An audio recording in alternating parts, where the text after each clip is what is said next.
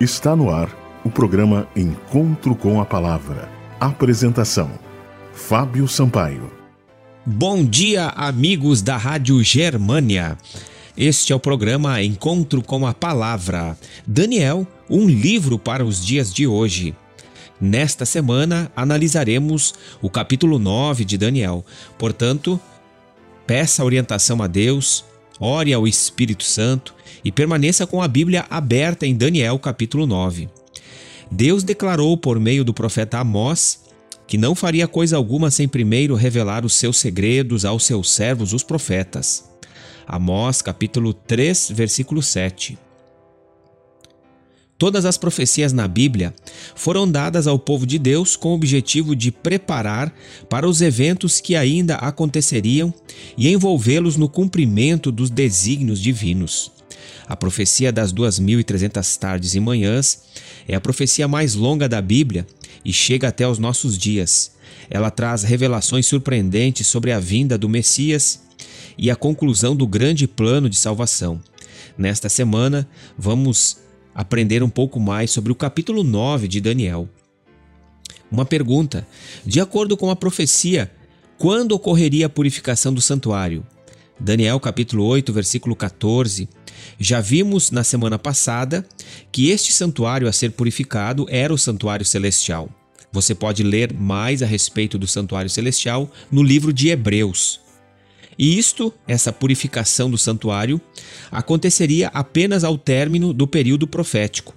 Logo, sabermos quando terminam os 2300 anos leva-nos à data em que começaria a purificação.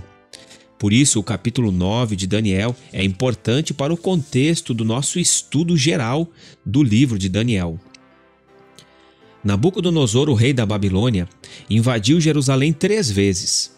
Na primeira invasão, em 605 a.C., os príncipes foram feitos escravos e levados para a Babilônia, e entre estes estava Daniel. A cidade de Jerusalém e o templo de Salomão foram destruídos somente na terceira invasão babilônica, que ocorreu no ano 586 a.C. Através do profeta Jeremias, Deus predisse que o cativeiro babilônico duraria 70 anos, Jeremias capítulo 25, e que depois desse tempo Deus levantaria o libertador, Ciro, para trazer seu povo de volta a Jerusalém. A queda de Babilônia no ano 539 levou Daniel a estudar as profecias, especificamente Jeremias, que fala do período de 70 anos que duraria o cativeiro israelita em Babilônia. Jeremias, capítulo 25, versículo 11. Transcorria o primeiro ano de Dario, filho de Assuero, ou seja, o ano de 538 a.C. Desde que Daniel fora levado cativo à Babilônia em 605, já havia passado 68 anos. A Medo-Pérsia acabara de derrotar Babilônia e faltavam apenas dois anos para que o povo judeu voltasse para sua terra natal. Então Daniel orou a Deus para que o Senhor Deus, o Criador dos céus e da terra, cumprisse sua palavra e libertasse o seu povo. Daniel pensava que a profecia da purificação do santuário de Daniel 8,14 se referia à restauração do templo e da cidade de Jerusalém, que estavam em ruínas. Nesta semana vamos aprender um pouco mais a respeito da purificação do santuário e o que isso envolvia. O profeta Daniel orou a Deus, ele confessou os seus pecados a Deus, os pecados da nação de Israel, para que eles pudessem ser aceitos no favor divino. Nós precisamos confessar os nossos pecados. Nós precisamos ter uma vida pura diante de Deus.